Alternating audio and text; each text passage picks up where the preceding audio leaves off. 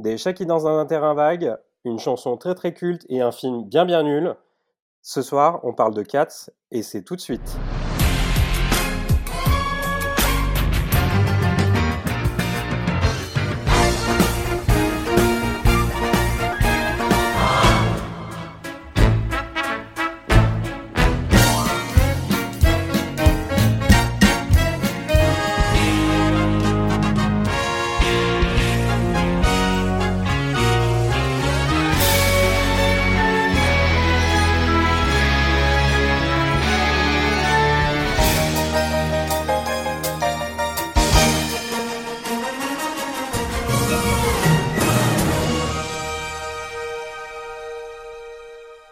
Bonsoir à tous, bonsoir à toutes et bienvenue dans ce tout premier épisode de Musical Avenue, le podcast.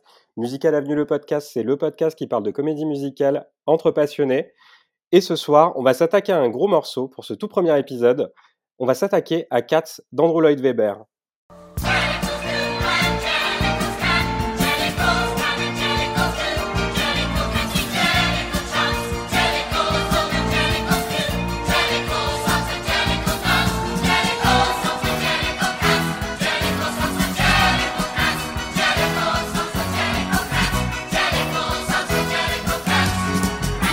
Et oui, Cats, c'est un gros morceau de la comédie musicale. Ça a été créé en 1980 par Andrew Lloyd Webber avec des chorégraphies de Gil Yanin, une mise en scène de Trevor Nunn, conspuée par certains et adorée par d'autres. C'est quand même quelque chose.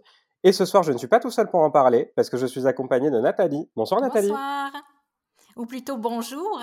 Est-ce que tu peux pour moi Oui, bonjour pour toi. C'est vrai que c'est vrai que Nathalie euh, Nathalie est au Canada. Donc euh, bonjour à toi. Euh, est-ce que tu peux te présenter en quelques mots, Nathalie? Qu'est-ce que tu fais sur le site? Parle-nous de toi, de ce que tu aimes en termes de comédie musicale. Oui, alors euh, bonjour tout le monde. Alors effectivement, moi, je vous parle aujourd'hui depuis Montréal. Et euh, je suis chroniqueuse pour Musical Avenue depuis 2011 déjà. Et en fait, je couvre les spectacles de, de, Montréal, principalement au Canada.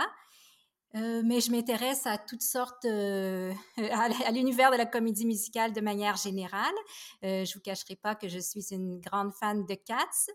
Alors, j'aime beaucoup euh, l'œuvre d'Andrew Lloyd Webber, mais pas seulement, des œuvres plus confidentielles aussi. Mais en tout cas, je suis très heureuse de, de parler de cette œuvre aujourd'hui parce que c'est, en fait, c'est l'œuvre qui m'a donné la piqûre des comédies musicales. Alors, c'est avec grand plaisir que, que je vous en parle aujourd'hui. on est très heureux de t'avoir avec nous ce soir, Nathalie. Je suis aussi accompagné de Nicolas. Bonsoir, Nicolas. Bonsoir. Alors moi je. Alors pareil que Nathalie, euh, je vais te demander de parler un peu de toi. Alors moi je suis nouveau dans l'équipe, je démarre euh, pour le moment en tant que graphiste et web designer puisqu'on vient de, mettre en ligne la nouvelle version du site internet au moment où on vous parle. Et puis euh, je vis en Alsace du côté de Strasbourg.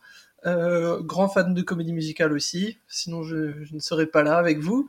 Et j'ai découvert ce genre il y a quelques années. Moi c'était grâce aux Misérables et pareil, euh, je suis tombé amoureux de la comédie musicale. J'ai découvert Cats quelques temps après.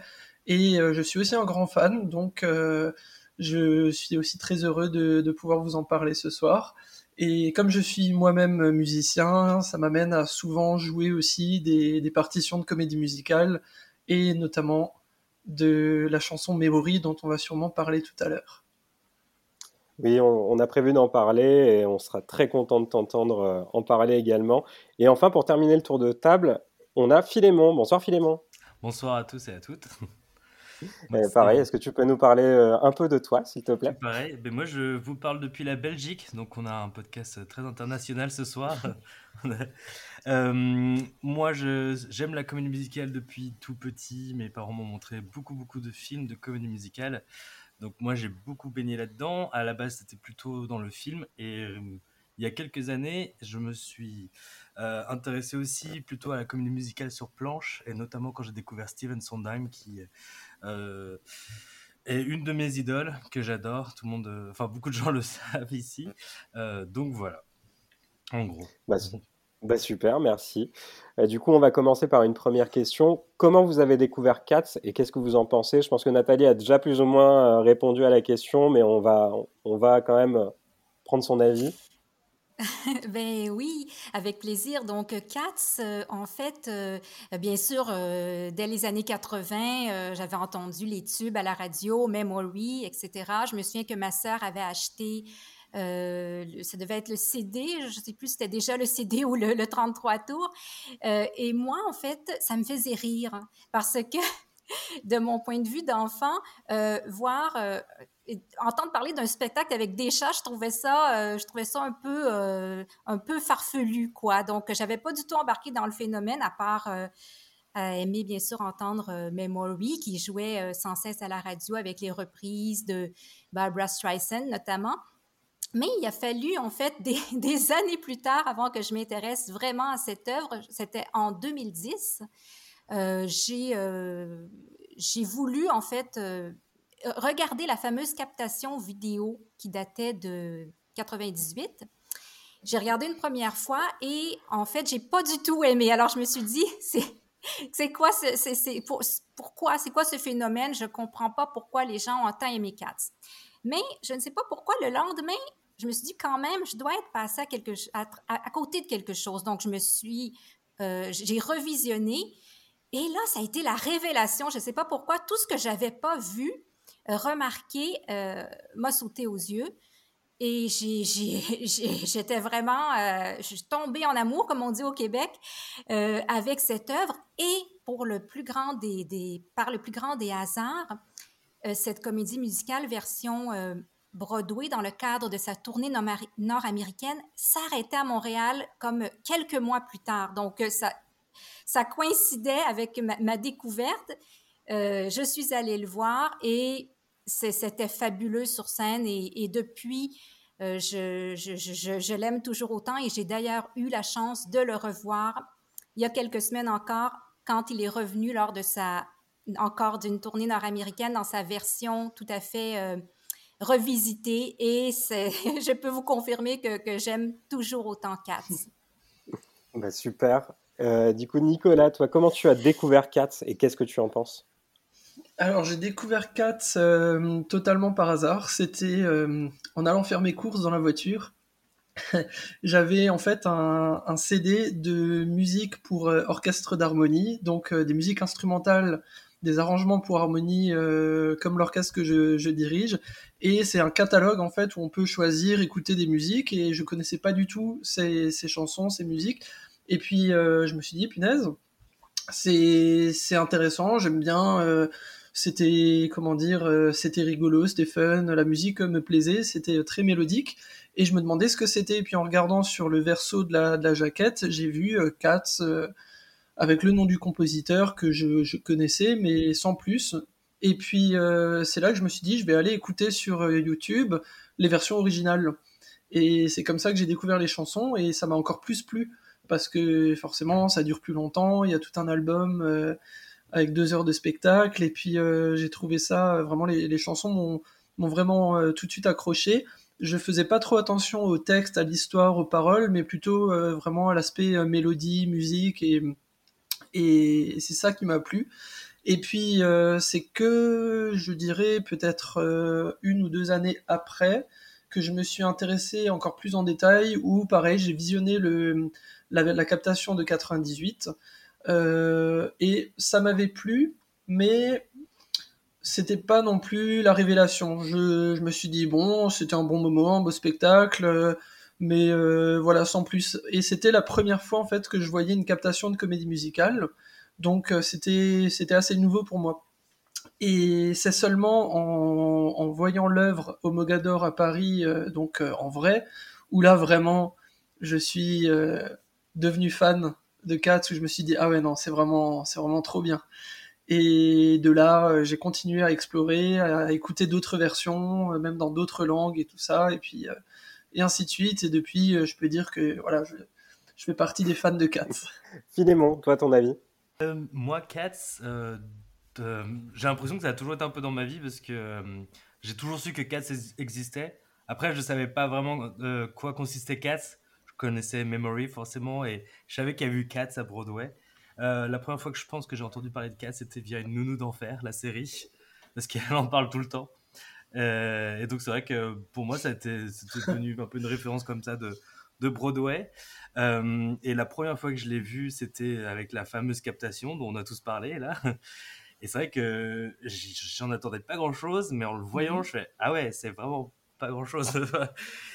J'étais surpris qu'il n'y ait pas d'histoire. Euh, j'ai reconnu qu'il y avait un grand travail de performance, c'est sûr, ou de costume, ou de mise en scène. Mais par contre, j'étais vraiment euh, déstabilisé que c'était juste des portraits de chats euh, les uns après les autres. donc voilà, un peu mm. mon premier contact avec Cats, en gros. Bah, moi, ça, a été un peu pareil aussi pour ma part. moi, le premier contact avec Cats, en fait, ça s'est fait. Alors, ça s'est pas fait avec la captation. Moi, c'est surtout que j'avais vu cette affiche, je pense que tout le monde connaît avec les yeux jaunes, bah, qui, est ultra culte et qui a fait partie de la machine, voilà, marketing de, autour du spectacle que j'avais vu sur un théâtre en Australie. Ça m'avait intrigué et en fait, c'est resté dans un coin de ma tête jusqu'à ce que le spectacle soit monté à Mogador en 2016, si je ne me trompe pas et où j'y suis allé parce que ben, tout, tout le monde en parlait, euh, c'était c'était un peu l'événement de l'année. Et un peu comme Philémon, j'ai été super déstabilisé parce que euh, voilà, je, je, je trouvais qu'il y avait énormément euh, de travail en termes de mise en scène, en termes de costumes, vocalement, et c'est impeccable. Sur le côté danse, c'est impeccable. Mais j'ai pas du tout accroché. je, je comprends totalement qu'on puisse aimer, mais c'est vrai que ça a pas du tout été ma cam. Euh, donc euh, bon, je suis peut-être pas le mieux placé pour en parler, mais voilà, je. Pareil, bienvenue voilà, merci. Mais euh, voilà, je, je comprends qu'on puisse adorer et je comprends que ce soit quelque chose de culte qui fasse partie, je pense, de la culture populaire maintenant, parce qu'on entend parler dans toutes les séries qui parlent de Broadway. moi, j'ai un souvenir impérissable de cette scène dans Glee où Rachel va acheter des billets pour Cats et où un autre personnage lui dit ça ne se joue plus. Donc voilà, c'est vraiment rentré dans la culture populaire. C'est exactement ça, oui. C'est pour ça aussi que je disais que pendant très longtemps, Cats. Euh, excuse-moi, je suis un peu coupé la parole. non, non, vas-y. c'est euh, pour ça que je disais que Cats a toujours été un peu euh, dans mon esprit tout le temps. Je me souviens pas quand je connaissais pas Cats parce qu'il y a énormément de références dans la culture populaire, des, des, parodies, des références où on en parle, on fait des petites blagues. Même avant que j'ai vu Cats pour la première fois et que je connaissais pas trop, moi-même je faisais des blagues parce que je savais ce que ça voulait dire Cats dans l'univers euh, commun un peu euh, des esprits des gens de la société. Quoi. Bah, en fait, on a un peu ce gros phénomène. Ouais. ouais, on a toujours l'impression que ça a toujours été là au final, parce que du coup, c'est vrai que tout le monde en parle dans le milieu de la comédie musicale. C'est vraiment le truc qui ne bouge pas. Donc, euh, que ce soit dans, aux États-Unis, quand on voit que c'est ancré dans la culture populaire, c'est assez incroyable en fait de voir à quel point le spectacle a eu un impact sur les Américains et sur les Britanniques. Donc euh, ouais, ce qu'on disait, euh, bah, le manque d'histoire, enfin le manque d'histoire entre guillemets, euh, ça vient justement du fait que c'est une adaptation d'un recueil de poèmes de T.S. Eliot, donc The Old Possum's Book of Practical Cats, donc qui apparemment a inspiré Andrew Lloyd Webber, qui a fait très peu de changements, il me semble, sur sur bah, les, poèmes qui étaient dans ce recueil. Vous, qu'est-ce que vous pensez effectivement du cast recording de Cats et des chansons qui se trouvent dans le spectacle? Moi, ce que j'aime dans Cats, en fait, c'est la variété des styles qui sont euh, employés dans Cats, parce que vraiment, il y a de tout. Il y a des chansons euh, très pop, euh, très fun, très rigolotes. Il y a des chansons plus douces, il y a des chansons très symphoniques. Il y a du rock. Il y a vraiment, il y a même une version rap, je crois, de d'une des chansons, mais qui n'a pas duré très longtemps parce que finalement, dans les productions actuelles, ils sont revenus en arrière sur la version rock originale. Euh, exactement, oui. Ouais. Et bah, d'ailleurs, à Paris, justement, c'était la version un petit peu rap euh, de, de cette chanson. Que... Ouais, c'était sur le personnage de Rotom Tugger, c'est ça. C'est ça, et j'ai pas aimé non plus cette adaptation. Et du coup, je suis content qu'ils soient, oui, revenus sur la version rock. Ils sont revenus, je peux te le confirmer avec la toute nouvelle version, que, que ça, ça, se, ça se fond beaucoup mieux, là, plutôt rock'n'roll. Ça convient mieux aussi avec le chat, là, ce chat suave. C'est ça. Oui, très Prince. Je pense qu'ils ont, ils ont voulu s'adapter au, voilà, à ce qu'on écoute, euh, enfin ce que les jeunes écoutent aujourd'hui, je dirais. Euh... peut-être, peut-être. Et en fait, euh, ça n'a pas marché. Quoi. Enfin, en tout cas, ça, ça dénature un petit peu la chanson, je trouve, et c'est dommage parce que en soi, je l'aimais beaucoup euh, voilà, dans sa version originale. Après, euh, voilà, c'est vraiment ce côté euh, variété qui, qui m'a tout de suite plu et qui fait que j'ai aimé cet album. Je dirais que le, le cast recording, le, tout premier, je sais plus de quelle année il est, mais il est quand même un petit peu daté aujourd'hui parce que niveau, niveau enregistrement, qualité du son, mixage et tout ça, on sent que c'est un petit peu, un peu vieilli par rapport à, d'autres versions, mais bon, ça a son charme. Après, c'est vrai que je suis pas trop fan spécialement du premier casting qui a enregistré le, premier album. Je préfère des versions plus récentes dans, dans, les voix et tout ça, mais mais voilà, c'est vraiment cet aspect-là que j'aime le plus, c'est la, la, variété des, styles. Ok. Euh, moi, j'aimerais rebondir peut-être sur l'aspect justement qu'on discutait tout à l'heure du manque d'histoire. En fait, euh, mhm. c'est euh, c'est pas du tout quelque chose qui m'a choqué. En fait, peut-être la toute première fois j'avais vu la, la, captation vidéo, comme je vous dis que j'avais j'avais j'avais eu du mal cette fois-là à comprendre le phénomène, mais euh, après, c'est pas quelque chose vraiment qui me dérange personnellement parce qu'en fin de compte, il y a une histoire.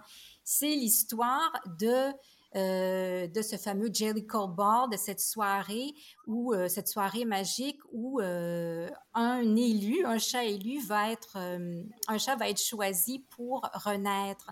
Donc c'est plutôt la présentation justement de, de des chats potentiels à, accéder à ce, fameux, euh, ce, fameux euh, rôle, on peut dire. Mais pourquoi faudrait aussi nécessairement qu'il y ait une histoire? Donc, c'est là, c'est je trouve que ça, ça dépasse, euh, Cats dépasse la simple histoire parce que parce qu'il y en a une déjà, mais c'est et c'est ça en fin de compte, c'est aller au-delà des euh, de toutes les normes là, théâtrales et compagnie, euh, dialogue, il faut que ça se passe de telle façon. Donc, euh, au contraire, moi, je trouve que c'était très rafraîchissant pour l'époque et encore aujourd'hui, ça nous montre qu'il y a d'autres façons de raconter des histoires et on, aura l'occasion d'en de, parler. Et c'est bien un des problèmes, un des nombreux problèmes avec l'adaptation du film, c'est qu'ils ont voulu faire une histoire. C'est ça. et, et ça, ça, ça, ça, allait pas parce que parce qu'ils ont pris des événements anecdotiques, anecdotiques qui en ont fait euh, d'importance. Ils ont pris, euh, ils ont pris des personnages, euh, des personnages secondaires pour en faire. bref, hein. je sais que tout à l'heure on aura peut-être l'occasion d'en parler, mais on, en reparlera. Mais voilà, l'histoire peut être peut desservir en fait quand il y a trop d'histoires.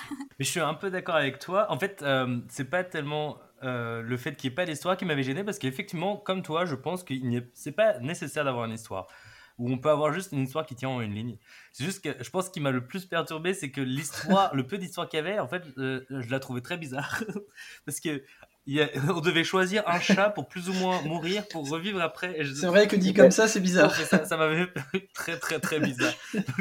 J'aurais peut-être préféré qu'il n'y ait aucune histoire. Euh, pour le coup, effectivement, comme tu dis, Nathalie, il y a une histoire de fond, mais euh, moi, pour moi, en fait, ce qui m'avait le plus gêné la première fois que j'avais vu, c'est que j'avais vraiment l'impression que c'était un enchaînement de, de, petites pastilles qui n'avaient rien à voir les unes avec les autres. Alors c'est normal parce que c'est des chats différents avec des, des caractères différents, et du coup, c'est vrai que je pense que c'est ce qui m'a déstabilisé. Alors, est-ce que si je le revoyais maintenant, en ayant euh, tout le background que j'ai maintenant sur le spectacle, j'apprécierais mieux peut-être Mais c'est vrai que c'est très déstabilisant. Et effectivement, c'est pas gênant qu'il n'y ait pas d'histoire.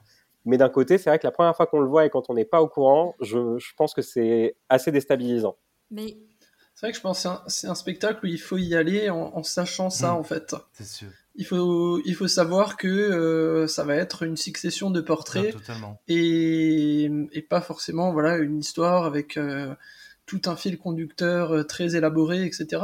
Mais c'est pour ça moi non plus ça m'avait pas choqué. Je rejoins mm. l'avis de Nathalie sur le fait qu'il n'y ait pas forcément besoin d'une histoire très très complexe, sophistiquée. Mais pour moi, ouais, c'était c'était un spectacle où on a un enchaînement de portraits euh, très différents, éclectiques, avec euh, à chaque fois un style de musique différent, un décor un petit peu différent, des, des jeux de lumière différents, etc. Et c'est ce qui m'avait beaucoup plu en fait au final. Euh, je me rends compte que c'est pour moi c'était une des forces du spectacle, ce qui est pour vous peut-être une des faiblesses. Non, mais là je te rejoins tout à fait parce qu'en fait le, le, principe mhm. ultime de Cats, c'est l'expérience ultime théâtrale. Pour moi en fait Cats ne marche que sur scène. Parce qu'il y a un tout. Il y a la Corée, il y a les costumes, il y a les chansons. En plus, on revient mhm. un peu à la question euh, de tout à l'heure sur les musiques spécifiquement de Cats. Moi, finalement, dans le cas, c'est pas les musiques qui m'intéressent le plus, c'est vraiment de voir les musiques sur scène. Parce que là, par contre, il y a une alchimie qui, qui se passe et il y a un truc. C'est ça prend tout son sens. Parce qu'en fait, quand tu décris Cats, ça n'a zéro sens. Mais de A à Z, par contre, une fois que c'est sur scène, t'es là, ok, ok, je comprends, ça marche. C'est des humains qui se déguisent en, en chat et qui euh, euh, dansent aussi comme des chats pour chanter, pour se présenter, pour euh, tout ça. Bah oui, en fait, La magie opère. Parce que c'est dans un théâtre. Et on reparlera du film plus tard, mais le, le, mettre en film, pour moi, ça ne marche pas. Mais ça, on en reparlera peut-être un peu plus tard, un peu plus plus tard, effectivement. C'est surtout ce qui est intéressant aussi, c'est que chaque chat en fait a un tableau dédié qui change. Enfin, c'est-à-dire vraiment quand on voit, enfin que ce soit Mister, euh, Mistophélis, si je, je, le dis bien, c'est vraiment sur. non, mais c'est sur de la magie. Rum Tum Tunger, c'est vraiment ce, ce, mm-hmm. ce, petit côté, comme vous disiez, un peu un peu rock. Euh, qui va avec le jeu de lumière, avec la chorégraphie. Donc c'est ça aussi qui est intéressant, c'est de mmh. voir en fait la diversité de tous ces chats. Et euh, du coup, aucun tableau ne se ressemble dans Cats. Donc, euh, et comme tu disais, Philémon, je trouve que ça, ça, fonctionne sur scène et que ça ne peut pas fonctionner ailleurs que sur scène. Donc, euh, non, vraiment, moi je trouve que c'est ça qui est génial et c'est ça que j'avais apprécié, c'est cette diversité dans la mise en scène où en fait on peut passer de quelque chose de très doux sur une scène et de totalement opposé et très très rythmé dans enfin, la seconde d'après. Donc, euh, non, non, franchement, c'est super intéressant. le souci, c'est que tous les tableaux ne se valent pas. Par contre, il y en a qui sont mieux que d'autres, mais bon, hein, c'est le théâtre aussi.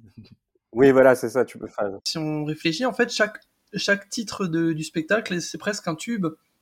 Parce que euh, quand je vois d'autres partitions d'Andrew Lloyd Webber, comme euh, euh, Cinderella par exemple, euh, plus récemment, ou même d'autres euh, d'autres spectacles, il y a peut-être 3, 4, 5 thèmes marquants, et puis le reste, ça va être des musiques qui accompagnent beaucoup l'histoire, qui sont un petit peu plus secondaires, moins emblématiques. Et là, chaque chanson, c'est vraiment une chanson d'un album, quoi. C'est un tube, enfin ça pourrait être un tube, parce que chacune a une mélodie entêtante qui, qui, nous, voilà, qui nous reste en tête pendant des heures après, et chacune est faite vraiment euh, comme une chanson qui pourrait passer à la radio. beaucoup le côté poème qui est une des rares euh, œuvres de Weber où il s'est vraiment euh, basé tout sur le poème et ça se sent en fait dans chaque portrait. Tu as un poème qui est mis en chanson mhm. et, je pense que ça, ça, joue aussi sur le fait que tu dis que chaque chanson est un tube ou en tout cas se suffit elle-même, c'est que tu sens derrière le, le poème. D'ailleurs, je trouve que. c'est ça. Et ces poèmes, euh, justement, sont, paraît-il, qui sont déjà très. Euh, il y avait une musicalité déjà, c'est pour ça qu'il n'y a, pas changé les. Euh, il n'y a pas eu à changer, il y avait déjà le texte. Mais qu'est-ce qui est intéressant, c'est que, en fait, au départ, quand, quand Andrew Lloyd Webber présentait son projet, était en train de, le, mettre, là, de le, le, y travailler, bien, c'était vraiment effectivement une, des poèmes qui n'avaient pas trop de lien entre eux. Mais c'est quand il y a eu le fameux poème jamais publié, c'est la, je crois c'est la veuve de, de T.S. Eliot qui lui a remis. Et euh, c'était le poème sur euh, Grisabella, The Glamour Cat. Et là, c'est là quand il a lu, il a lu ce poème, il a dit mm-hmm. Ah, là, je tiens quelque chose. Et c'est ça, en fin de compte, le lien. Si on dit qu'il y a plutôt une histoire de fond, euh, le lien, pour moi, c'est le personnage de Grisabella euh, qui, euh, qui va du début à la fin. Bon, on sait que Memory, ça va être le clou du spectacle. Euh, donc voilà, donc il avait trouvé son lien à travers ce personnage qui à la base c'était un personnage parmi d'autres, mais c'est Weber qui a décidé d'en faire le centre, le centre de cette, de cette histoire. Et pour en revenir encore à l'histoire, et je dirais que au-delà de, de, de, l'histoire de fond là, qui, de Katz, c'est le lien, le fil conducteur, en fait, c'est dans toutes les valeurs, dans, dans, tout ce qui nous est présenté de, de, qui reflète un peu notre propre humanité. Parce que Kat, c'est ça aussi. C'est pourquoi, pourquoi c'est tant aimé? C'est qu'à quelque part, on se reconnaît dans ces chats.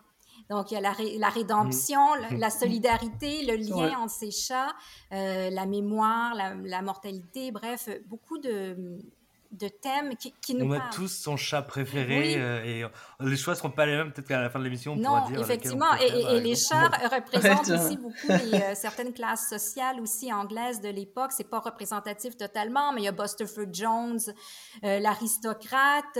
bref, il, il, y a différents personnages selon différentes classes et tout ça. Mais vraiment, le lien, c'est ça. C'est ces chats qui sont unis et euh, ça, fait, ça fait écho à beaucoup euh, notre propre, comme je dis, euh, des, questionnements, des questionnements sur nos propres sociétés, nos propres rapports avec l'autre. Alors, c'est ça aussi qui est intéressant.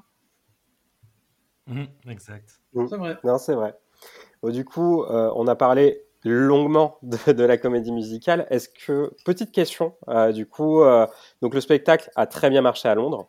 ça a été ça a été un succès critique et public qui donc a commencé en 80, qui s'est arrêté en 2002. Dites-vous qu'en 2002 également, la dernière représentation s'est jouée à bah, enfin salle comble, a fait salle comble, et surtout, elle a, ça a été une des comédies musicales qui a été diffusée sur Covent Garden. En fait, la dernière représentation a été diffusée sur Covent Garden pour les gens qui n'avaient pas pu avoir de billets.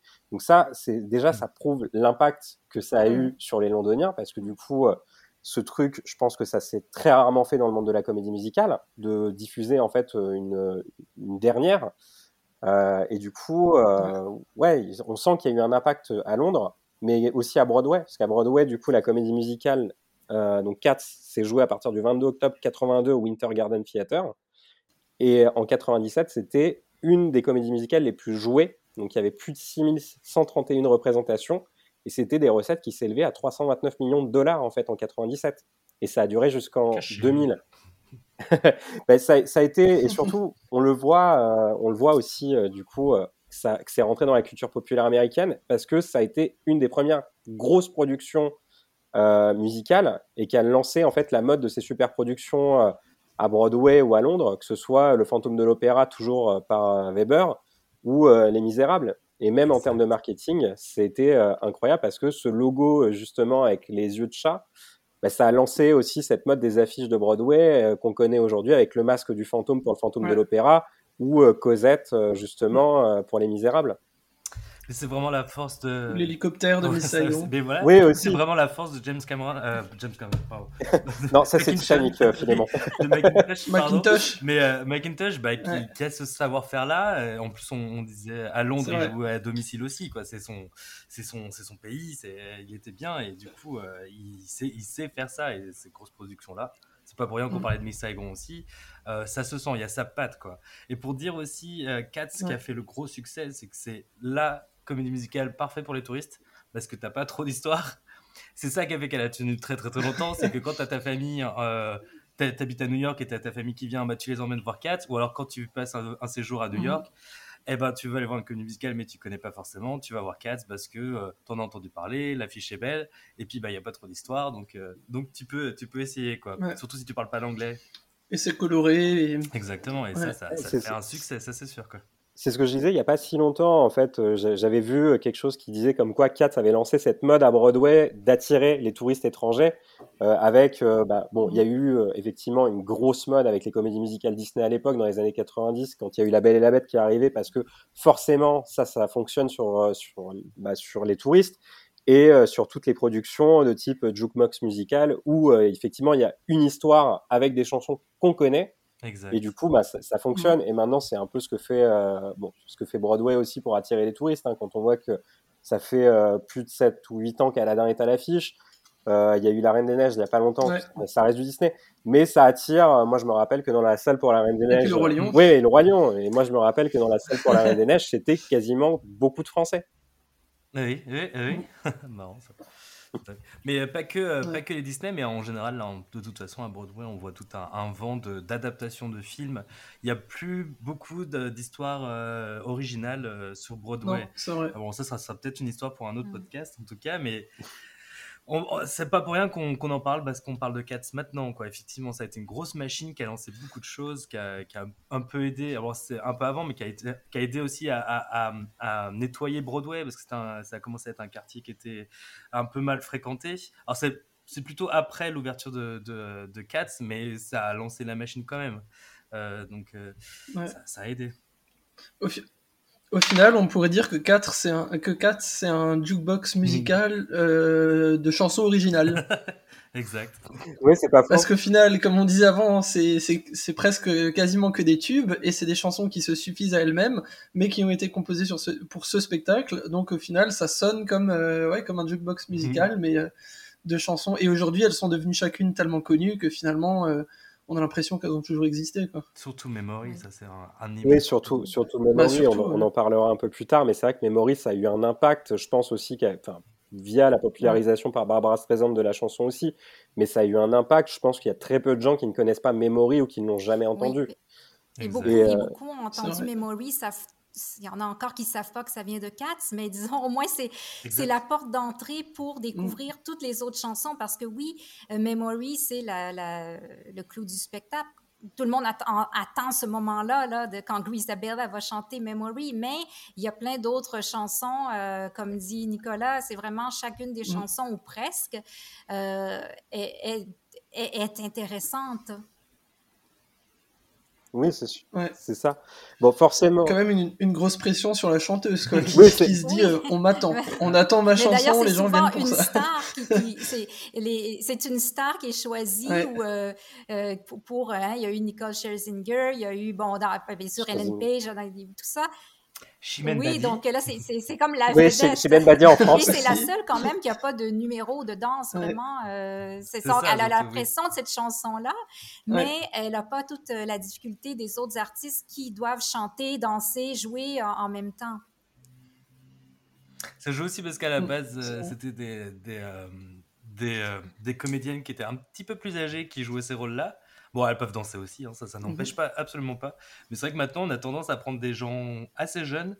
Moi, quand je l'avais vu à Mogador, effectivement, je me souviens plus du tout. Et genre, je suis désolé, je me souviens plus. C'était, alors, il me semble que le rôle de Grisabella, c'était Prisca Desmarais euh, qui le jouait, et c'était Chimène Badi l'a joué sur une trentaine de représentations. Exactement. Mais Prisca était quand même assez jeune. C'est vrai que moi, quand je l'avais vu à, à Mogador, je bah, c'est Grisabella quand même. Il faudrait prendre une comédienne qui est un peu plus âgée parce que ça se voit qu'elle est. Parce qu'il y a une façon de marcher ou de, de de, de bouger où tu sens si tu as un peu plus d'années, ben, tu fais pas les mêmes mouvements. quoi. Et là, ça se voyait, euh, même si euh, mhm. parce qu'elle a été très très bonne, il n'y avait pas de souci, mais c'est un rôle qui, normalement, tu dois avoir un peu plus de bouteilles. Quoi.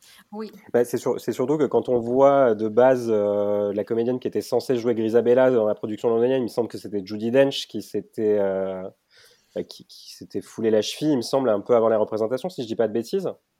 Euh, c'est euh, c'est pas Ellen Page dès l'origine, ça je sais pas, mais euh, il me semblait que ça avait toujours été que pour Ellen Page. Je saurais pas dire, mais en tout cas, Judy Dench, du coup, elle a... c'est ça, c'est trouvé un autre rôle. Judy, oui, oui, voilà, Judy Dench s'est trouvé un autre rôle un peu plus tard, on en reparlera.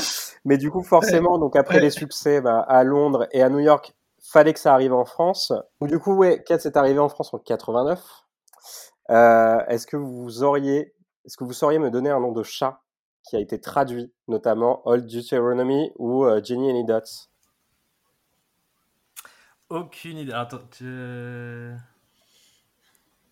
Moi, j'ai pas de nom de chat, je sais juste que les Jellicles, c'était les jalupates. C'est. les jalupates. les jalupates peuvent. Les jalupates. Alors, alors du coup, pour Old Deuteronomy, Jenny, Jenny Dots, c'était Annie euh, Ronron. Oh. Ah voilà, Je croyais que c'était Jenny Old Deuteronomy en français est devenu le vieux Mathusalem. Ah, mais oh là là. Voilà, c'était quelque oh chose. Euh, donc Grisabella a gardé, c'est resté Grisabelle. Euh, on a eu notamment, il me semble, c'était Skimble Chunks qui est devenu Edgar, le chat de gare. Ah, c'est pas, mal, c'est pas mal. Il me semble qu'il y avait Ron Tom Tugger qui était devenu Tam Tam euh, quelque chose. Je ne sais plus, j'ai plus le nom exact. Oh. Voilà. mais ah, ça c'est moins, moins joyeux. Ouais, c'était pas Tam Tam Roger, mais c'était quelque chose comme ça. Je sais qu'il y avait Tam Tam dedans. voilà. Donc du coup, donc du coup, ça s'est tenu au théâtre de Paris. Ça a fait son petit succès. Ça a pas, ça s'est arrêté au bout d'une saison, il me semble, ou deux. Je ne sais plus. Mais euh, ça serait marrant de voir les réactions du public ou voir des critiques à l'époque. Est-ce qu'ils ont, ils ont été adaptés Ils ont, ils, ils ont gagné. Euh, ils ont, je pense qu'ils ont quand même gagné. Ils ont gagné. il me semble euh. qu'ils ont gagné un Molière, si je ne dis pas de bêtises, euh, en, mm. pour la mise en scène. Ah, quand même. Mm. Si, si, ma mémoire est bonne.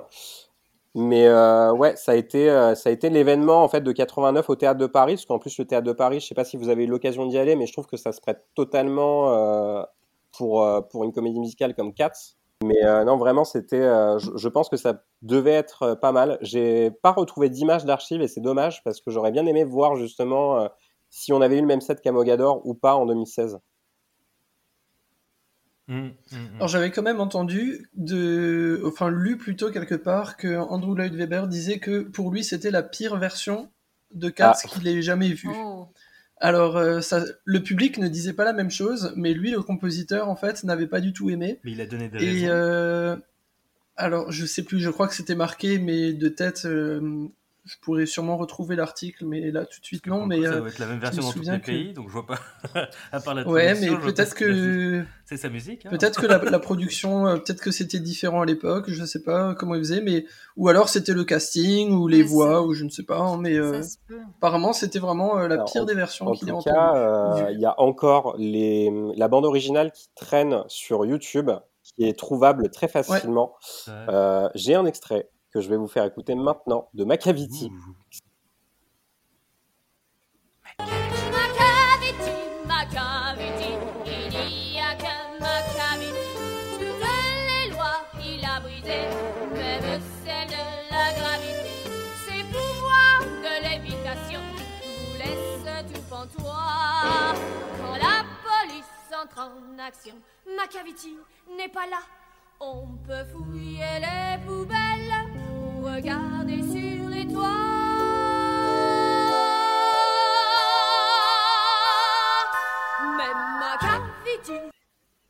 Voilà, c'était une un des extraits de la version française de 89. Très français. Hein, C'est très très, très- Ouais. c'est- très français. Ça a été. euh, bon, je, je trouve que l'adaptation, pour avoir écouté quelques morceaux, est pas mauvaise, mais c'est vrai Oui. que je trouve qu'on perd un peu euh, de ce côté euh, magique qu'avaient qu'ont les textes de T.S. Eliot dans la version originale. Oui. Hmm. Et je vrai. pense que c'est Ouais. ça aussi le gros souci. C'est est-ce que 4 c'est vraiment adaptable dans une autre langue? Ben, moi, je pense, Et- moi, je suis pas fan d'aucune traduction en, gé- en général. Des traductions des chansons, ça, ça- c'est différent quand on fait une comédie musicale, qu'on qu'on- qu'on traduit les dialogues et qu'on garde les, les Oui. chansons en, dans la langue originale. Mais d'emblée, j'ai euh, un fort a priori euh, pour, euh, pour les traductions. Alors, pour Mhm. Cats, qui se passe, l'action est à, ça se passe à Londres, la, la- la musicalité aussi, c'est des, des, des, des paroles en français, c'est pas la même chose. La, la langue française est magnifique, Ouais. mais ça, ça, je préfère quand c'est quand c'est des, des créations originales. Alors pour moi, c'est sûr que je suis moins portée. Pour moi, quand je dis que j'aime Cats, c'est la, c'est la, c'est la version, euh, la version originale et la version française que j'ai que j'ai déjà écoutée. Ça s'écoute et j'ai l'impression, est-ce que je me trompe, que c'est des, des, articles, des artistes anglophones qui chantent en français parce qu'on dirait que qu'il y a un accent, à moins qu'ils voulaient se prendre un accent anglais, mais il y a quelque chose qui ne fonctionne pas, on dirait, au final. Hmm.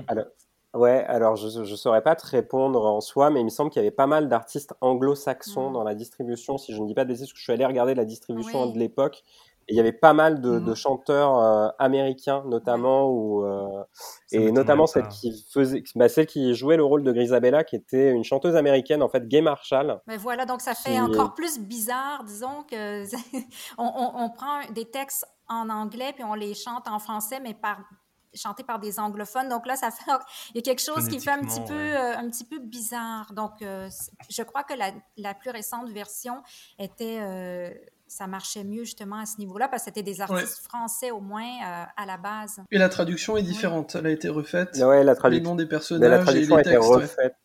Ouais, euh, Elle, Ouais. a, elle a été refaite, elle a été retravaillée au niveau des textes, et je trouvais justement pour avoir, enfin moi pour avoir écouté les chansons en version originale avant d'aller voir le spectacle, je trouvais effectivement que la traduction passait mieux. En tout cas, euh, enfin c'était pas, enfin c'était pas une mauvaise traduction en tout cas. Je trouvais qu'il y avait des émotions, on gardait les émotions justement de la version originale, mais en français. Et euh, Memory notamment, qui était une, je pense la chanson attendue au tournant euh, sur sur le spectacle. En tout cas, la traduction était, était vraiment bien faite. Moi, j'ai eu les mêmes émotions Ouais. que j'ai ressenties en écoutant la chanson en version originale sur la version française. Alors, l'interprétation, je pense, de Prisca de Marez a fait beaucoup aussi. Mm. Mais en tout cas, le texte n'était pas dénaturé et collé plus ou moins à l'original sans forcément faire une traduction euh, Google Traduction, par exemple. Mhm. Ouais, c'est ça. C'était. moi, d'ailleurs. Moi, je suis très, très, très, très, très sur les. Même moi, j'appelle ça des localisations, c'est-à-dire vraiment adapté à un territoire pour que ça ait l'impression que ça a été écrit à la base en français, et ce qui est un exercice beaucoup plus difficile que faire juste une traduction. Bien sûr. Et moi, je suis un maniaque de ça, donc s'il y a des, des trucs qui vont pas, ça va me fermer. Je vais faire Hum, hum, non, non, non, c'est pas aussi bien. Mais forcément, ça peut pas être aussi bien. C'est super dur d'être aussi bien que la version originale. C'est Ouais, limite je- impossible. Mais c'est possible, hein, par contre. Oui, non, mais c'est c'est très compliqué, effectivement. Et après, c'est un boulot d'adaptation. Et je pense que c'est vraiment le boulot d'adaptation qui est compliqué euh, pour n'importe qui. Parce que c'est vrai qu'on a tous les chansons originales en tête. Et de passer après ça, il y aura toujours des gens pour être déçus. Je dis pas, euh, aucune adaptation n'est parfaite, mais euh, effectivement, je trouve Mm. que la version française de Cats euh, pour Mogador a été très très bien faite sur une grande majorité de chansons. Mhm, mhm, Ouais. vrai. Je m'en souviens plus du tout, pour être honnête, en fait. je me souviens plus si j'avais noté que c'était bien ou, ou pas bien, justement. Je pense que, Bah, écoute, moi dans mon souvenir, c'était pas mal. je pense Mais- que j'avais pensé la même chose, je pense. Du coup, du coup, on va Ce qui est drôle, rebondir. c'est euh, que- Vas-y, vas-y. Non, je, voulais juste dire, ce, qui est drôle, c'est que je me souviens que quand, quand Katz est revenu, enfin, est venu au, Mogador, euh, il y a beaucoup de personnes qui avaient critiqué le, les nouveaux noms, euh, enfin, prénoms des chats en français, euh, et surtout ceux, en fait, qui avaient vu la version en 89, que moi je n'ai pas vu, hein, mais en disant, ouais, pourquoi c'est dommage, pourquoi avoir changé, ça sonnait quand même beaucoup mieux avant, c'était mieux comme ça, comme ça. Et je pense qu'à l'inverse, nous qui découvrons la version française la plus récente, si on compare avec l'ancienne, on va se dire ah ben c'est quand même mieux aujourd'hui que qu'en 89. Donc c'est rigolo. euh, je pense que chacun a son souvenir en fait euh, du moment où il a découvert ça et c'est la version qu'il préfère. C'est très marrant que tu dis ça parce que je trouve qu'il y a énormément dans la comédie musicale. Alors, pour le coup, 4, ça le fera pas. Mais quand tu vois une comédie musicale, souvent la première version que tu vas voir, c'est celle que tu vas le préférer ou alors qui va être dans Ouais. une de tes préférées. Et euh, alors Mm. que des, des versions de cette comédie musicale, surtout celle de Broadway, t'en verras des tas tout le temps et à chaque fois il y aura des trucs mieux, des trucs moins bien, des trucs.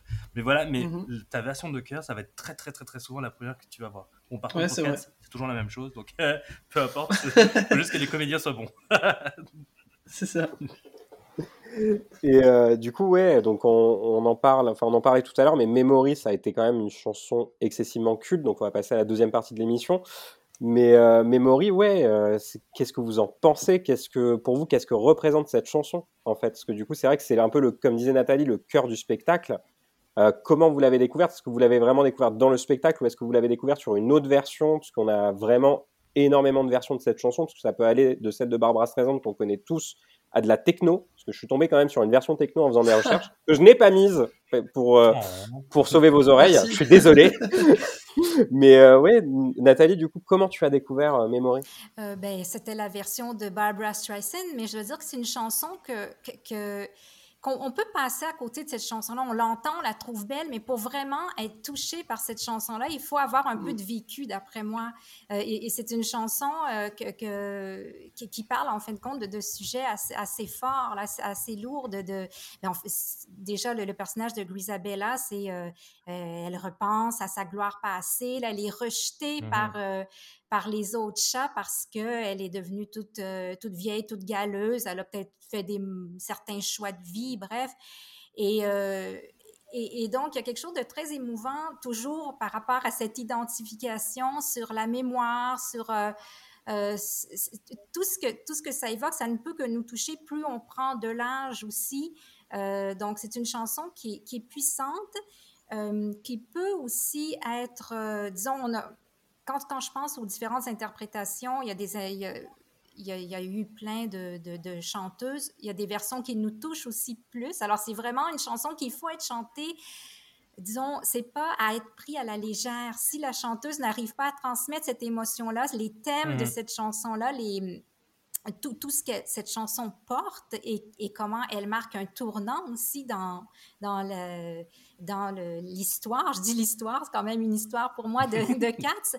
Donc voilà, et moi personnellement, euh, je- j'ai été beaucoup touchée euh, par la version de Taylor Harris, qui est la, celle que j'ai vue il y a quelques semaines, euh, une américaine dans le cadre de la version, la nouvelle version qui, qui fait la tournée de, du Canada et des États-Unis.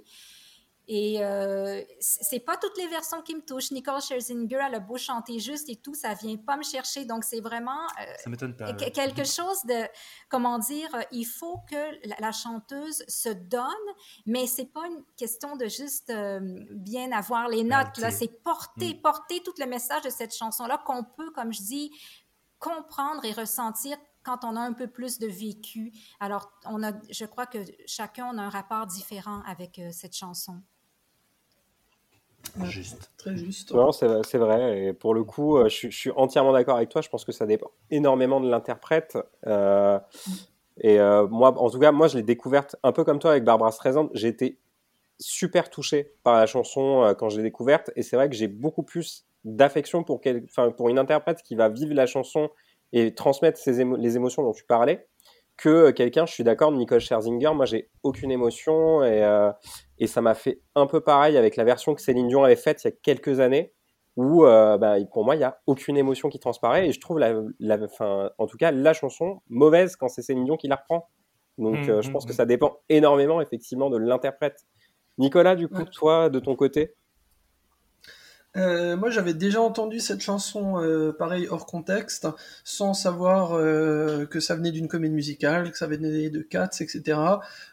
J'y avais jamais porté beaucoup d'intérêt, et c'est seulement quand j'ai découvert l'ensemble de la comédie musicale que j'ai vraiment, dans le contexte de l'histoire, de, l'histoire du spectacle, que j'ai compris vraiment le, message de cette chanson, et c'est là que qu'elle m'a aussi beaucoup plus touché hein, par rapport à, à une version qu'on entendrait à la radio.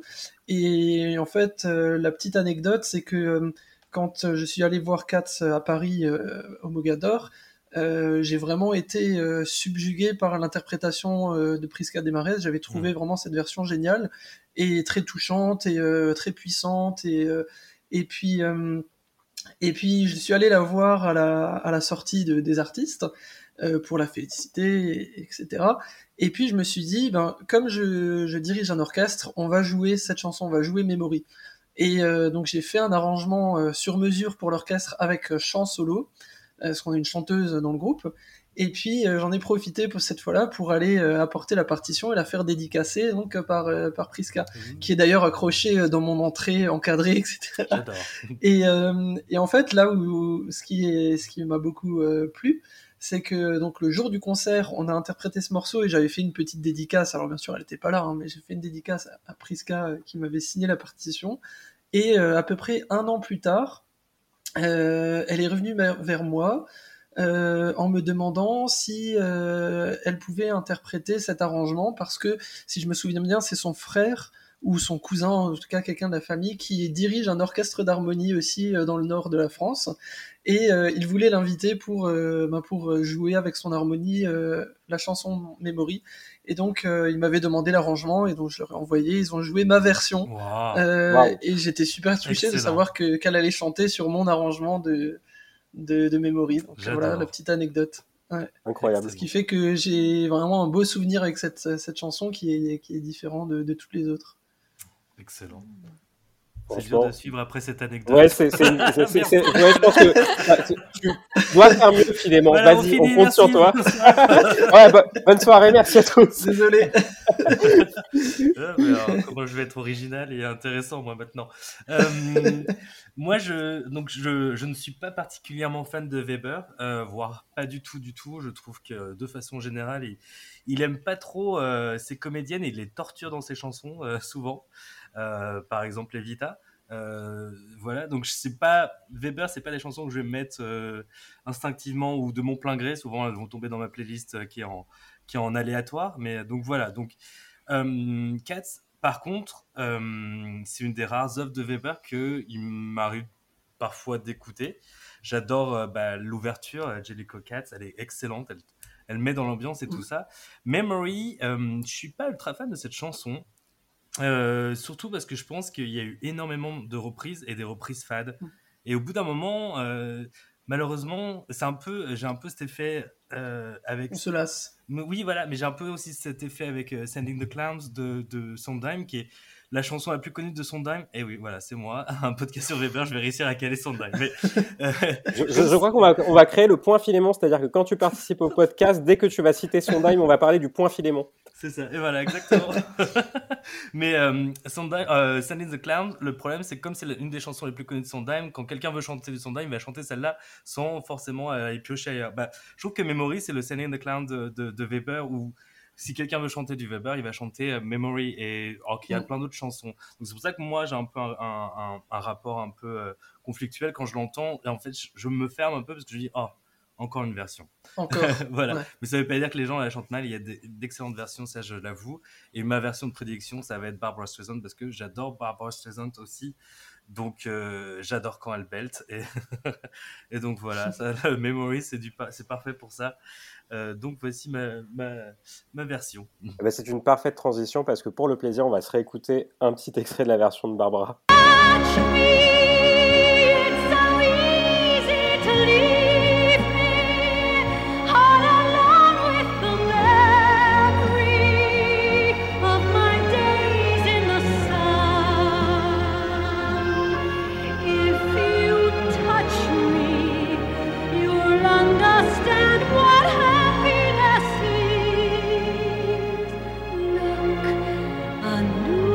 Et du coup, on va passer à la dernière partie de l'émission et je pense qu'il va être euh, va déchaîner les passions de tous les participants autour de cette table. On va parler du film Cats dont on va s'écouter un extrait tout de suite de la bande-annonce. Ce soir est une soirée magique. Je vais choisir le chat qui mérite une deuxième vie.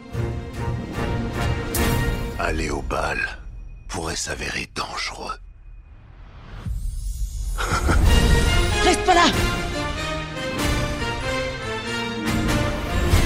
Allez, on danse Je juge les chats selon leur âme. Mon âme est riche et virtuose. Projecteur et roulement de tambour, s'il vous plaît.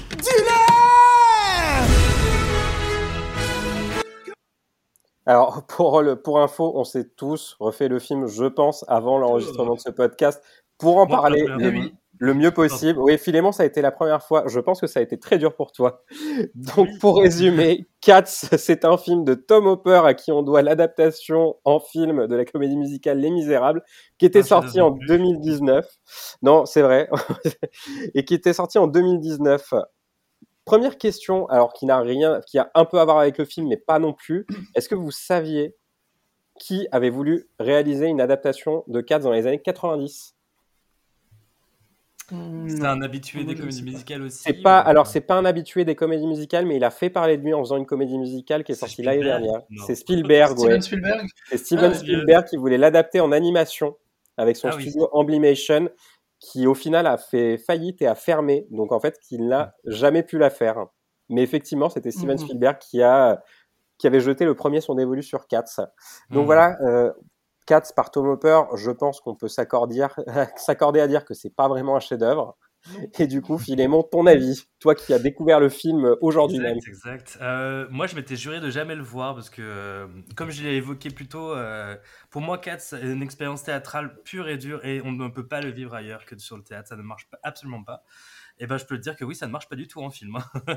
et surtout pas par Tom Hooper. Moi, je trouve qu'il y a d'immenses, immenses problèmes. Alors, euh, je- j'ai un grand respect pour les, les- les- toutes les personnes, par contre, qui sont derrière autres que Tom Hooper et qui ont dû travailler, exécuter et faire, parce qu'il y a une grande, grande, grande équipe, il y a de l'animation euh, euh, tir à. Euh, mais ça marche pas et je pense que euh, beaucoup tient sur le fait que donc c'est pas dans un théâtre mais aussi la modélisation est affreuse dans le sens où les, les chats ont gardé leur tête d'humain. Donc ils ont un nez d'humain mais c'est des chats donc ça ne marche pas. Les oreilles par contre donc ils ont un visage humain mais les oreilles sont sur la tête et pas là où nos oreilles seraient donc toute la morphologie du chat ou de l'humain est complètement contrebalancée. Et il y a un énorme problème d'échelle aussi qui en fait ils ont pris l'échelle comme si le chat était sur quatre pattes sauf qu'ils sont tout le temps bipèdes. Et donc Ouais. ils, ils ont l'air beaucoup plus petits qu'ils ne devraient l'être s'ils tenaient sur leurs deux pattes mais les chats ne tiennent pas sur leurs deux pattes non plus. Donc il y a tout un Ouais, c'est truc vrai. qui ne marche pas. Et par contre par contre des fois effectivement ils sont euh, quadrupèdes et ils marchent à quatre pattes mais comme ils ont des jambes d'humain et ben ils marchent un peu de façon très très très bizarre. Donc le, tout le truc ne tient pas du la mayonnaise ne prend pas du tout euh, et ça, c'est pour dire un peu dans les grandes lignes. On pourrait en dire beaucoup plus, mais déjà, ça, le, point, euh, le, le principe de base ne fonctionne pas du tout pour moi. C'est, c'est- voilà. Super. Nathalie? Mais effectivement, c'est, c'est, moi, je voulais l'aimer, ce film. hein. Je voulais, en plus, je l'ai vu euh, au début de la pandémie. Et je, j'y voulais me donner un peu de réconfort dans ce film, euh, chose que je n'ai pas, pas eu, malheureusement. Et je crois que le gros problème, c'est que c'est au-delà de tous les problèmes techniques, effectivement, de tout le... le, euh, ça fonctionne pas, sont pas à, à l'échelle, mais parce que euh, sur qu'est-ce qui fonctionne sur scène ne marche pas à l'écran. Euh, sur Mhm, scène, ils sont aussi, en fin de compte, euh, on- le décor de décharge, on voit à un moment donné, il y a une bottine là, qui tombe sur la scène, des, à l'arrière, il y a les, les boîtes de céréales. On comprend qu'ils sont euh, à l'échelle des chats, mais ça fonctionne sur Mhm. scène. À l'écran, ça, ça- c'est une catastrophe. Donc, au-delà de tout ça, c'est pas les mêmes chorégraphies. C'est, euh, ils ont pris une brochette de célébrités pour camper euh, des rôles, des rôles nouveaux parfois.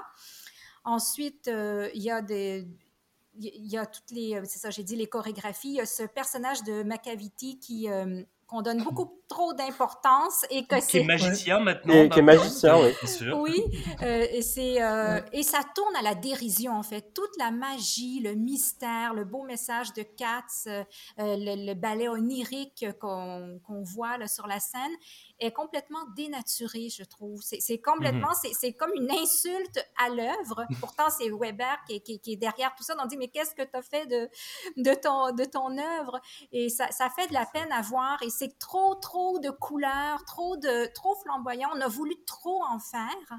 Et euh, Mm. au final, c'est comme si euh, c'est, ça, ça enlève tout, quoi. Ça, ça enlève tout- toute la magie, tout. euh, je dirais peut-être la chanson de Taylor Swift qui, qui- qui était quand même jolie, mais même à ça, c'est la nouvelle chanson qui a été composée. Oui.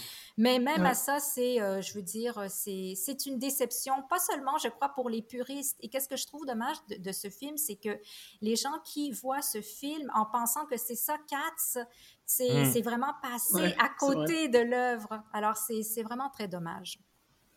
Exact. Ouais. Nicolas? Euh, moi, en fait, j'ai quand j'ai vu euh, la première bonne annonce et quand je me suis dit ça y est, il y a un film sur Cats, j'ai pas compris. En fait, Mhm. je me suis dit mais pourquoi adapter en film Oui. un tel spectacle alors qu'il y en a tellement d'autres qui, qui pourraient beaucoup plus facilement ou largement être adaptés? Euh, parce que justement déjà on sait qu'il n'y a, a pas une histoire comme on l'a au cinéma dans ce spectacle donc c'est difficile à adapter en, en film et puis parce que euh, c'est beaucoup basé sur les chorégraphies parce que euh, c'est les costumes c'est euh, et au final quoi de mieux qu'une qu'une captation vidéo du spectacle? Pourquoi en faire un film? Donc ça c'est le premier truc que je me suis dit. Et puis deuxièmement quand j'ai vu que c'était Tom Hooper qui, qui, a- qui, qui réalisait le film je me suis dit oh non parce Oui. que moi qui suis un grand fan des Misérables et qui ai découvert la comédie musicale avec les Misérables j'ai détesté le film Alors, euh, bon, on va pas en parler une heure parce que c'est pas le sujet, mais euh, je me suis dit, euh, ça y est, il va nous refaire la même chose que Les Misérables et je vais pas aimer du tout. Et finalement, je me suis dit, bon, je vais quand même aller le voir. Et je pense que c'est ce qui fait que j'ai quand même un petit peu aimé ce film la première fois que je l'ai vu, quand j'ai vu au cinéma, c'est que je m'attendais à, une telle catastrophe euh, parce que j'avais en tête de ce qu'il avait fait avec Les Misérables, que je me suis dit, bon, bah, finalement, c'est pas si pire, entre guillemets. Euh, même si, euh, voilà, euh, pareil, les aspects techniques, etc., sont assez catastrophiques. Mais moi, ce que j'ai retenu, et parce que je pense, parce que je suis musicien, c'est que y a, les, les musiques sont quand même belles, l'orchestration est, est bien retravaillée, il a modernisé certains passages, justement, le, la musique d'intro, qui, on entend des, des claps dans les mains et tout ça, qui est, qui est bien faite. Et puis, il y a quelques performances qui sont, qui sont belles quand même dans, dans les voix, mais pas toutes. hein. Mais euh, du coup, je me suis dit bon, finalement, c'est pas euh, c'est pas aussi catastrophique que Les Misérables. Par contre, comme je l'avais pas revu depuis et que je l'ai regardé de nouveau cet après-midi euh, pour me remettre dans le bain, et ben je l'ai trouvé moins bon la deuxième fois.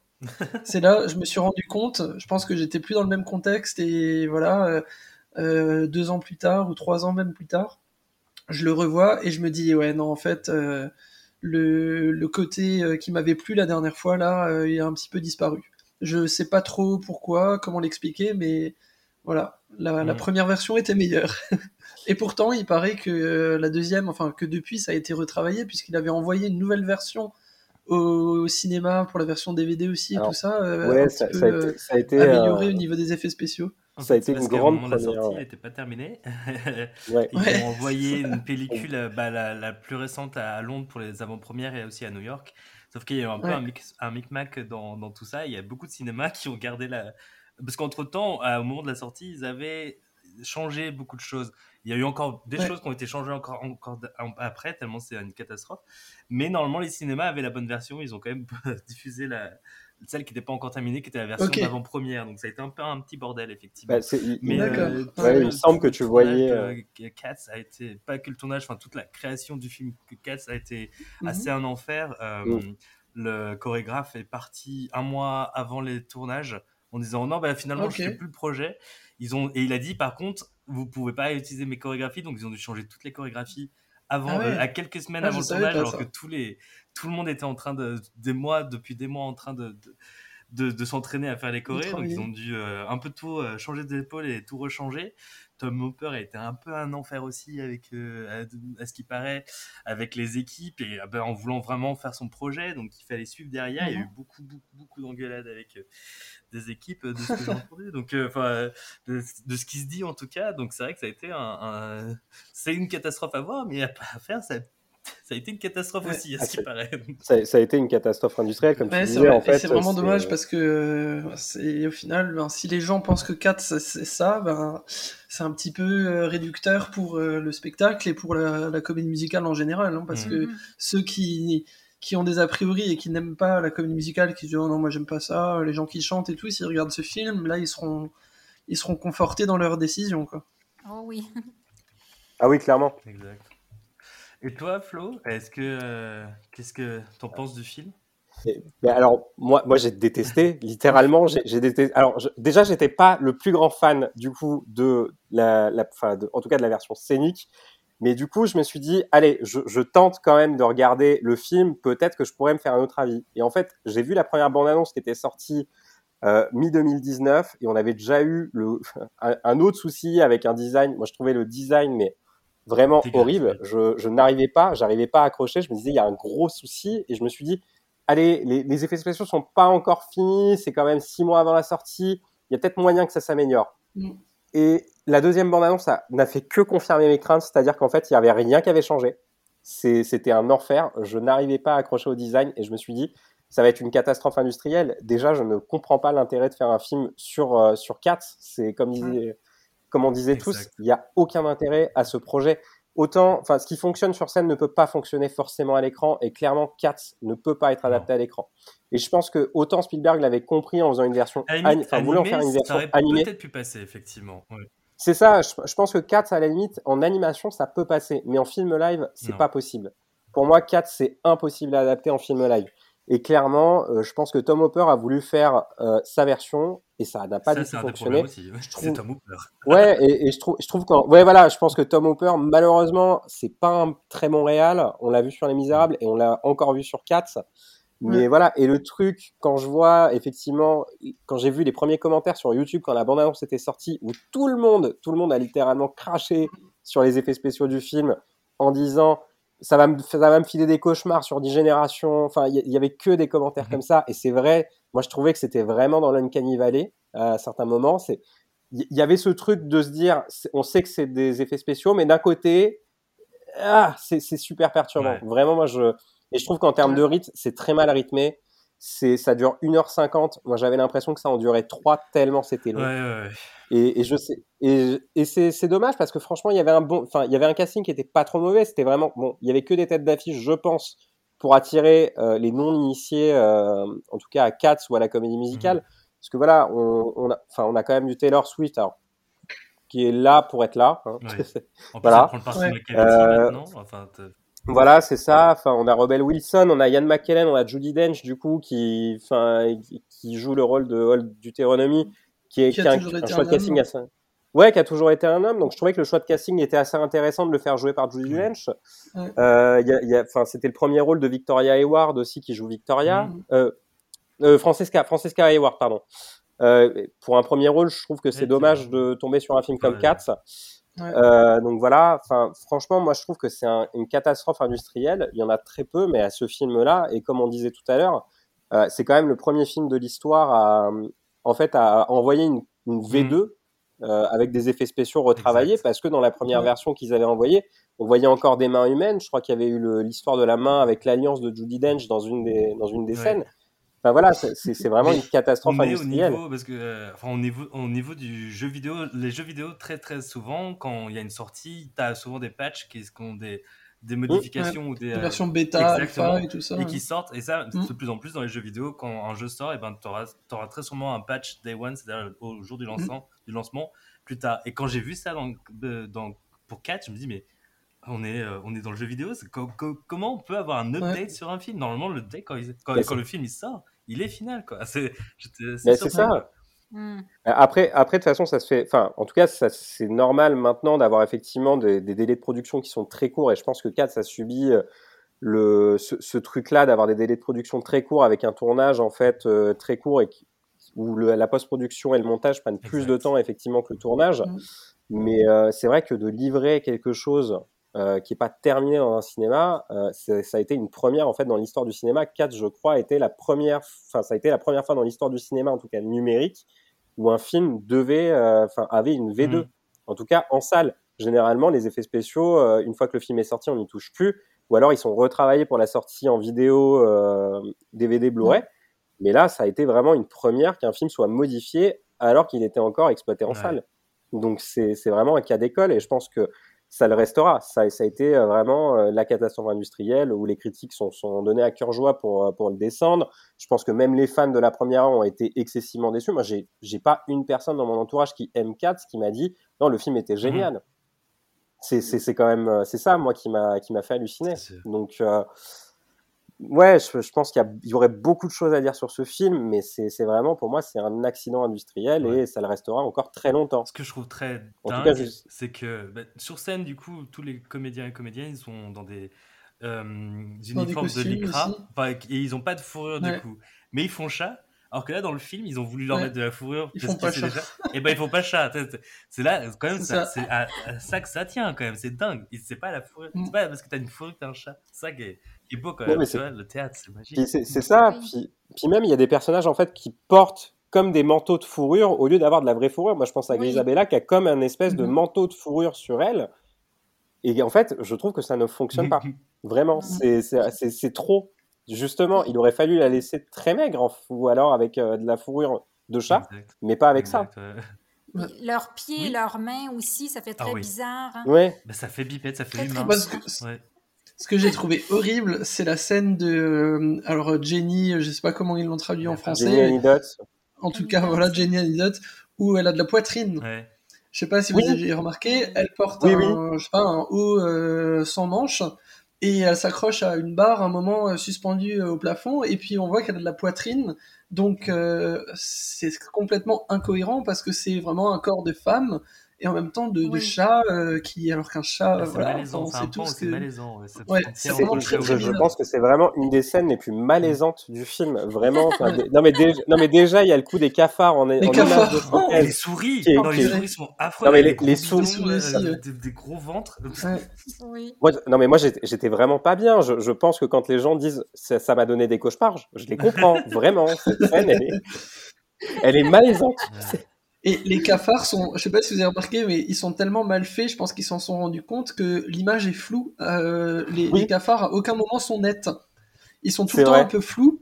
Et du coup, on n'arrive pas à, à se pencher dessus et à se dire, mais Ouais. quelle tête ils ont vraiment? Parce que non, ils les ont floutés en se disant, ouais, au moins, euh, on verra pas le, le merdier, quoi.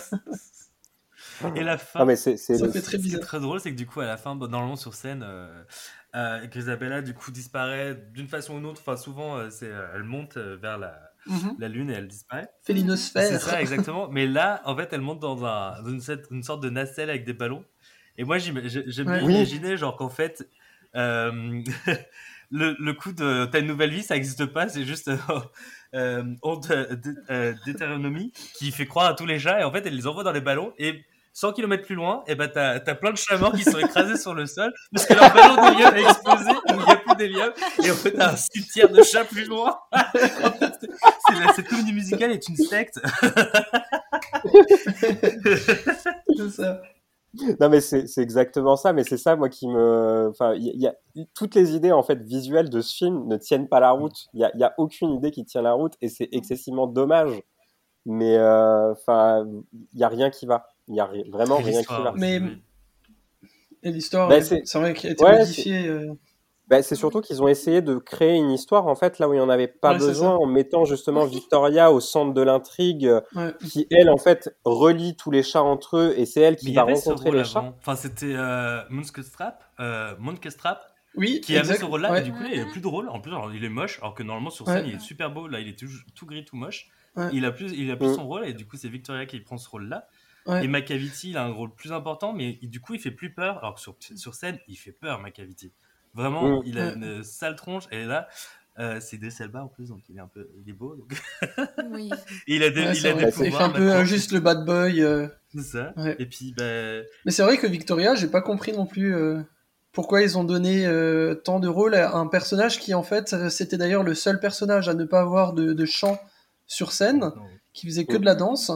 Et là, elle se retrouve au centre de l'histoire. Et c'est vrai que Monkun Strap, du coup, euh, qui lui était un peu le narrateur, parce que euh, presque entre chaque chanson, il, il expliquait ce qui se passait.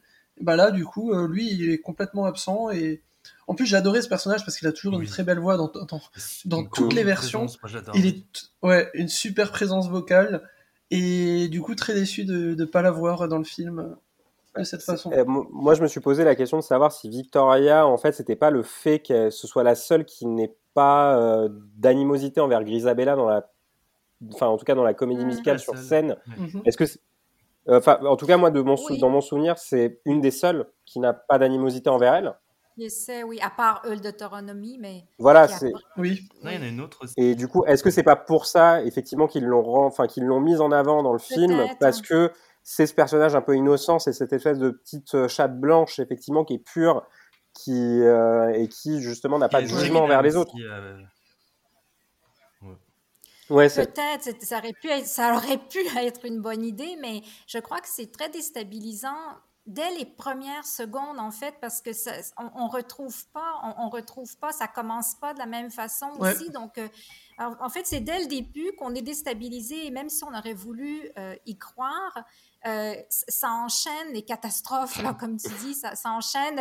Donc, Mm. euh, voilà, donc c'est- du tape à l'œil, mais en même temps, pas réussi non plus. Mm. Et on, on se demande euh, pourquoi changer une recette qui fonctionne, pour, pourquoi, euh, pourquoi vous avoir voulu changer euh, tant de Mm, choses au-delà de tous les problèmes techniques. euh, C'est vraiment tout, tout, euh, tout l'esprit de Katz qui Oui. n'est pas là. Le Macavity, si je me souviens bien, parce que moi je me le suis pas retapé, je l'ai juste vu une fois.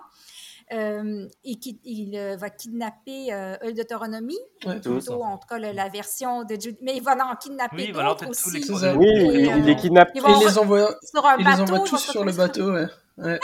alors Oui, déjà oui. ça, ça n'a aucun sens. C'est un événement euh, unique sur, euh, dans, dans la comédie musicale. Et là, c'est Mais surtout, enfin, il les kidnappe avec ses, euh, ses- sa magie, donc euh, ok. Et il y a Bomba Oui. Lorena qui du coup est de son côté maintenant. Alors que normalement elle chantait justement Oui. contre lui, et pas toute seule, elle était avec Demeter, je crois, ou c'est plus avec laquelle. Oui, avec Demeter.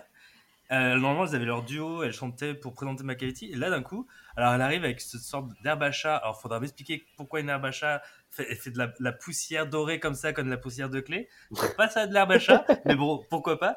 Et du coup, elle, hypnotise tout le monde comme ça, et mais pendant toute la chanson, j'étais déstabilisé. J'étais, mais, ah bah, elle est pour Macavity en fait. Et puis t'as aussi le, Ouais. le duo de, de, de, de cambrioleurs qui est, qui est aussi avec. Ouais. Oui. Qu'est-ce qu'on fait là? C'est oui, c'est c'est- c'est tout, tout Ouais. est changé, donc c'est difficile Ouais. d'avoir des repères. euh, c'est très Et c'est marrant. C'est marrant parce qu'on disait que c'est, on a l'impression que ça dure très très longtemps et pourtant le, sp- le, le film est raccourci, les chansons sont très raccourcies par Oui. rapport à, au spectacle. Et il y en a plein qui ont été même supprimés parce que euh, il y a la bataille entre les chiens et les, les chats euh, siamois. Ouais. Il y a euh, toute la partie avec euh, Growl Tiger euh, et le l'aria italien qui, ont, qui, qui a été rajouté et tout ça. Tout ça, ça, ça n'est pas dans le film. Et même le, le bal, qui est un gros morceau instrumental avec beaucoup de danse, qui dure, je crois, dans les 12-13 minutes dans le spectacle, il est aussi Mm. vachement raccourci dans le film. Exact. Et finalement, tout ça, ça dure plus longtemps. Ça- on a la sensation que ça dure plus longtemps. Alors, ils ont Ah rajouté la chanson. euh, D'ailleurs, euh, qu'est-ce que vous pensez de, de Beautiful Ghost? Beautiful. la C'est du Weber. Mais Ouais, l'écouter séparément, je dirais, l'écouter séparément, ça va, Ouais, mais, les- mais ouais. dans le cadre du spectacle, euh, C'est ça. bof, euh, c'est Ouais, ça, c'est pour euh, illustrer le personnage justement de Victoria, mais c'est une belle chanson, mais, euh, mais franchement, dans le cadre du spectacle, dans le cadre ça, du ouais. film, je la verrais pas, elle pourrait pas être intégrée sur scène. Non. Il faudrait développer le personnage de Je trouve qu'elle arrivait gros avec ou- des sabots, genre oh j'ai toujours voulu être, euh, être désiré. Tu sais, Enfin, t'as, t'as vraiment Weber Ouais. qui enfonce Oui. le clou, genre t'as C'est bien pas compris très subtil. Non, c'est- c'est bon. hein. Non, mais c'est exactement comme C'est Nathalie, pas c'est pas subtil. subtil. Mais c'est vrai que c'est du- c'est- c'est dommage parce que la chanson est belle et finalement la version euh, dans le générique de Taylor Swift est plus sympa que la version dans le Mm. film parce que euh, justement elle est un peu hors du contexte, elle est pas elle est pas placée dans l'histoire et d'ailleurs la version qui est dans le film est plus courte aussi, je crois qu'il y a un- une strophe en moins ou si je me trompe pas ou quelque chose comme ça. Mais la, la version longue, Ouais. disons dans le générique euh, et puis moi j'aime bien euh, le timbre de voix de Taylor Swift quand même qui est assez agréable et dans cette chanson euh, je trouve qu'elle l'interprète bien. Donc je Mhm. trouve ça, je trouve que c'est une belle, une belle mélodie, une belle chanson de, de Weber, mais dans le film ça, je sais pas, ça, ça colle pas. Mais c'est surtout euh, Tom Hooper adore faire les captations de son en, en direct du coup et de pas euh, Oui. pas chanter sur des, des pistes déjà préenregistrées. Moi je suis Ouais. pas fan parce que du coup c'est pas agréable à Ouais. écouter souvent parce que les, comédiens et ouais. comédiennes doivent jouer. Donc les Misérables c'est pour ça que c'est un peu Ouais. insupportable à, à, à écouter. Ouais, enfin, voilà, c'est un peu moins bien. La performance est incroyable peut-être, mais niveau chanson c'est un peu moins bien. Mais le pire c'est que dans Ouais. Cats il y a énormément d'harmonie, mais qu'il a aussi capté le son en, en fonction de qui est proche de la caméra. Donc des fois t'as Oui, exact. des- Et Oui. ça change. t'as pas la voix Ouais. principale que t'entends, tu vas entendre l'harmonie très Ouais. très forte et du coup c'est Ouais. déstabilisant. C'est un peu, c'est très étrange. Et alors, ce qui, mais ce qui est intéressant, je sais pas si tu as écouté la, la version euh, album Oh du non, film, c'est que, ouais, mais c'est que c'est pas, c'est pas la même version. Oui. c'est que justement c'est pas le même mixage là tu t'as pas cet effet de, de proximité avec les différents intervenants ils ont tout et c'est comme un enregistrement euh, studio séparé et par exemple la version de la chanson Memory est complètement différente Mhm. elle est interprétée de manière complètement différente dans le film et dans l'album du film alors que euh, moi je pensais qu'ils avaient bêtement pris le, le soundtrack euh, du film et qu'ils avaient enlevé les, bruitages qu'il y a derrière euh, voilà.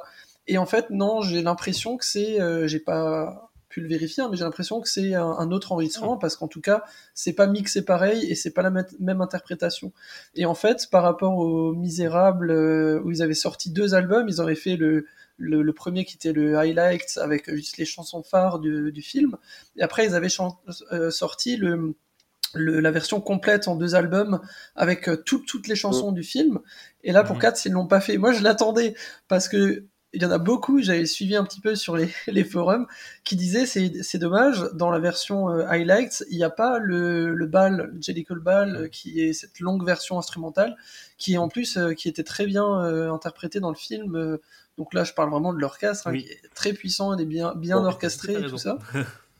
Ouais, et donc moment. tout le monde a trouvé ça dommage que ça n'apparaisse pas dans le dans l'album. Et au final, c'est vrai que je pense que du, du fait de- du peu de succès du film, ils n'ont pas sorti l'album euh, complet euh, avec toutes les chansons du film. Mais bon, voilà, c'est Mhm. dommage oui et non parce que de toute façon, vraiment, on sait voilà. que non, voilà, c'est ça. Mais moi qui suis puriste et qui aime avoir Ouais. les versions intégrales et tout ça, ça voilà, ça ça m'a manqué, disons. Exact. Je pense qu'on aurait beaucoup de choses à dire sur le film en Je voudrais soi. juste dire une euh, dernière chose sur le film, mais et aussi j'avais détesté qu'ils ont rajouté une histoire d'amour. Là, mais pourquoi entre Victoria et Mr. Oui. En plus, moi, pour moi, dans mon canon, Ouais. Mistopheles, il est gay. Je sais pas, il est très, euh, très flamboyant. Pour moi, il est gay. Il peut pas avoir une histoire d'amour avec Victoria, quoi. C'est pas faux. Ouais, c'est vrai. Pas possible. Pardon, voilà, je voulais juste dire Non ça. mais voilà, il y a Bah, on va, on- En fait, c'est- oui, surfait, Pourquoi quoi. pas aussi. Bah, en tout cas, on va terminer là-dessus euh, cette, ce long épisode sur Cats. On avait beaucoup de choses à dire. On avait beaucoup de choses à dire sur la comédie musicale, sur le film, sur Memory. Mais en tout cas, euh, bah, merci à tous les trois euh, de nous avoir, d'avoir été avec nous ce soir. Et puis, on se retrouve pour d'autres épisodes très bientôt. Euh, Musical Avenue, du coup, le podcast, vous pouvez le retrouver sur Facebook, Instagram, Twitter. On est un peu partout sur les réseaux. On est aussi sur toutes les plateformes de streaming, que ce soit Spotify, Deezer, Apple Podcast, Ocha. N'hésitez pas à nous écouter, à en parler autour de vous. Et on vous souhaite une très bonne soirée. Ciao Au revoir. bonne soirée. Ciao. Au revoir.